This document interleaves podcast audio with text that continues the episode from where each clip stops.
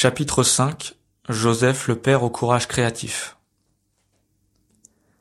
Si la première étape de toute vraie guérison intérieure consiste à accueillir sa propre histoire, c'est-à-dire de faire de la place en nous-mêmes, y compris à ce que nous n'avons pas choisi dans notre vie, il faut cependant ajouter une caractéristique importante, le courage créatif, surtout quand on rencontre des difficultés.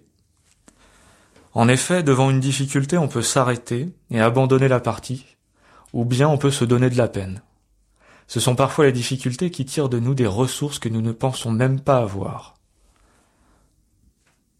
Bien des fois, en lisant les évangiles de l'enfance, on se demande pourquoi Dieu n'est pas intervenu de manière directe et claire. Mais Dieu intervient à travers des événements et des personnes. Joseph est l'homme par qui Dieu prend soin des commencements de l'histoire de la rédemption. Il est le vrai miracle par lequel Dieu sauve l'enfant et sa mère.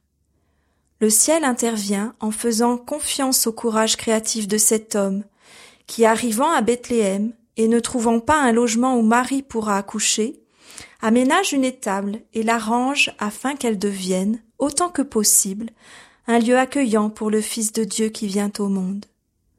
Devant le danger imminent d'Hérode qui veut tuer l'enfant, Joseph est alerté, une fois encore en rêve, pour le défendre, et il organise la fuite en Égypte au cœur de la nuit. Une lecture superficielle de ces récits donne toujours l'impression que le monde est à la merci des forts et des puissants. Mais la bonne nouvelle de l'Évangile est de montrer comment, malgré l'arrogance et la violence des dominateurs terrestres, Dieu trouve toujours un moyen pour réaliser son plan de salut. Même notre vie semble parfois à la merci des pouvoirs forts. Mais l'Évangile nous dit que ce qui compte, Dieu réussit toujours à le sauver à condition que nous ayons le courage créatif du charpentier de Nazareth, qui sait transformer un problème en opportunité, faisant toujours confiance à la Providence. Si quelquefois Dieu semble ne pas nous aider, cela ne signifie pas qu'il nous a abandonnés, mais qu'il nous fait confiance, qu'il fait confiance en ce que nous pouvons projeter, inventer, trouver. Il s'agit du même courage créatif démontré par les amis du paralytique qui le descendent par le toit pour le présenter à Jésus.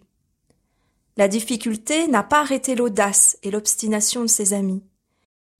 Ils étaient convaincus que Jésus pouvait guérir le malade, et comme ils ne savaient par où l'introduire à cause de la foule, ils montèrent sur le toit, et à travers les tuiles ils le descendirent avec sa civière, au milieu, devant Jésus. Voyant leur foi, il dit. Homme, tes péchés te sont remis. Jésus reconnaît la foi créative avec laquelle ces hommes ont cherché à lui amener leur ami malade. L'Évangile ne donne pas d'informations concernant le temps pendant lequel Marie, Joseph et l'enfant restèrent en Égypte. Cependant, ils auront certainement dû manger, trouver une maison, un travail. Il ne faut pas beaucoup d'imagination pour remplir le silence de l'Évangile à ce propos. La Sainte Famille a dû affronter des problèmes concrets comme toutes les autres familles, comme beaucoup de nos frères migrants qui aujourd'hui risquent leur vie, contraints par les malheurs et la faim. En ce sens, je crois que Saint Joseph est vraiment un patron spécial pour tous ceux qui doivent laisser leur terre à cause des guerres, de la haine, de la persécution et de la misère. À la fin de chaque événement qui voit Joseph comme un protagoniste, l'Évangile note qu'il se lève, prend avec lui l'enfant et sa mère, et fait ce que Dieu lui a ordonné. Jésus et Marie sa mère sont en effet le trésor le plus précieux de notre foi. On ne peut pas séparer dans le plan du salut le fils de la mère de celle qui avança dans son pèlerinage de foi, gardant fidèlement l'union avec son fils jusqu'à la croix. Nous devons toujours nous demander si nous défendons de toutes nos forces Jésus et Marie qui sont mystérieusement confiés à notre responsabilité, à notre soin, à notre garde. Le Fils du Tout-Puissant vient dans le monde en assumant une condition de grande faiblesse. Il se fait dépendant de Joseph pour être défendu, protégé, soigné, élevé. Dieu fait confiance à cet homme, comme le fait Marie qui trouve en Joseph celui qui non seulement veut lui sauver la vie, mais qui s'occupera toujours d'elle et de l'enfant. En ce sens, Joseph ne peut pas ne pas être le gardien de l'Église, parce que l'Église est le prolongement du corps du Christ dans l'histoire, et en même temps, dans la maternité de l'Église est esquissée la maternité de Marie. Joseph, en continuant de protéger l'Église, continue de protéger l'enfant et sa mère. Et nous aussi, en aimant l'Église, nous continuons d'aimer l'enfant et sa mère. Cet enfant est celui qui dira Dans la mesure où vous l'avez fait à l'un de ces plus petits de mes frères, c'est à moi que vous l'avez fait.